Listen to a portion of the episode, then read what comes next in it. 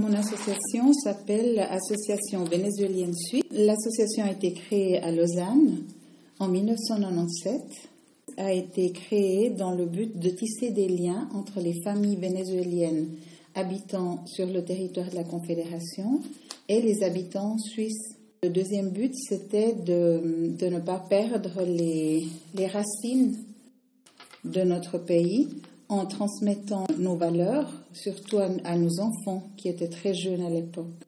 Le troisième but, c'était de tisser des liens de solidarité entre les familles vénézuéliennes suisses qui habitaient ici. Et le dernier but, c'était celui de faire connaître la culture vénézuélienne à travers ses multiples euh, expressions artistiques, la musique, la peinture, enfin toutes les expressions artistiques.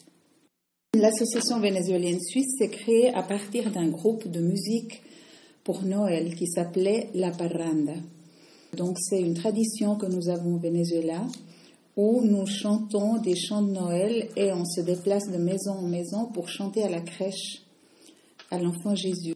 Et cette tradition, on a voulu la, continuer ici en faisant connaître justement les chants de Noël du Venezuela.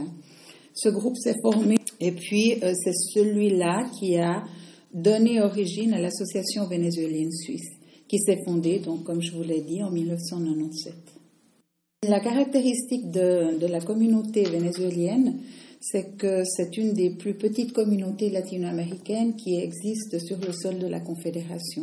À l'époque, en 1997, nous avons répertorié 700 familles. 700 familles sur toute la Suisse, qui étaient à peu près la même quantité de Suisses qui étaient partis au Venezuela au début du siècle.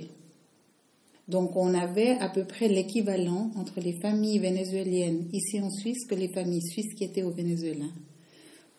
Ce qui s'est passé, c'est que la caractéristique de cette communauté, c'était une communauté qui avait déjà des liens avec euh, la Suisse, c'est-à-dire c'était des personnes qui avaient des parents ou des grands-parents ou bien des, des arrière-grands-parents qui étaient suisses.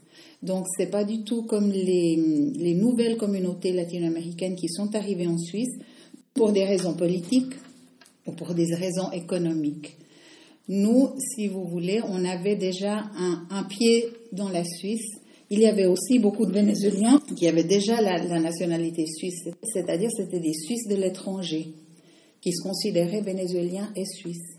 Donc ça, ça a fait que l'intégration de ces familles a été beaucoup plus facile parce qu'elles avaient toujours euh, de la famille qui donnait un coup de main. Elles avaient déjà un apport culturel qui était en lien avec la Suisse. Les difficultés, c'était d'abord de, de, contacter toutes les personnes vénézuéliennes qui habitaient ici en Suisse parce qu'elles sont éparpillées un petit peu dans tous les cantons. Il y avait une grande communauté du côté de la Suisse allemande, surtout.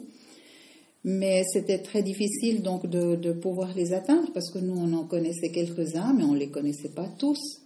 Donc, qu'est-ce qui s'est passé? On s'est adressé justement au consulat du Venezuela ici en Suisse, qui avait une liste de personnes inscrites au consulat, mais qui n'était pas à jour. Alors, on a fait un compromis donc, euh, eux, ils nous prêtaient la liste et nous, on, vérifiait que, que, cette liste était à jour. Et puis, si elle n'était pas à jour, on l'a mise à jour pour qu'eux, ils aient aussi une liste euh, de personnes réelles qui habitent, euh, qui habitaient en Suisse à cette époque. Actuellement, l'association, elle est endormie. Hein. Vraiment, elle est très endormie. Moi, j'ai essayé personnellement de convaincre l'actuel président de de faire une assemblée extraordinaire pour mettre euh, un comité qui puisse lui travailler. Mais malheureusement, il, est, il est braqué sur le fait qu'il ne veut pas et il ne fait rien. Donc l'association continue à, à sombrer.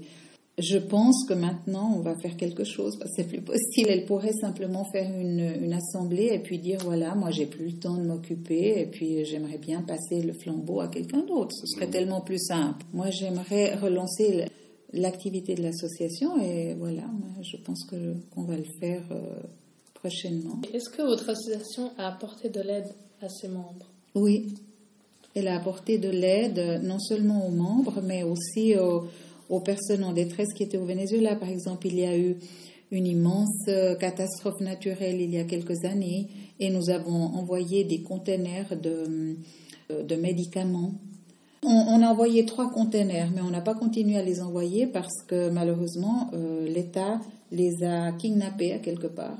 Et puis, elle n'a pas permis que cette aide humanitaire, entre guillemets, arrive aux gens. Donc, on, nous, on, espère que ça ait pu euh, en profiter pour, pour les gens sans, sans, être vendu, parce que l'idée c'était de les donner. On avait, on avait euh, des, des, lits cliniques, on avait des médicaments, on avait des teintes et bains, enfin plein de choses qui pourraient aider des gens. Puis finalement, c'est resté bloqué euh, au Venezuela. Et puis le jour qu'on nous a dit oui, oui, vous pouvez aller chercher ça, ben, ça avait disparu.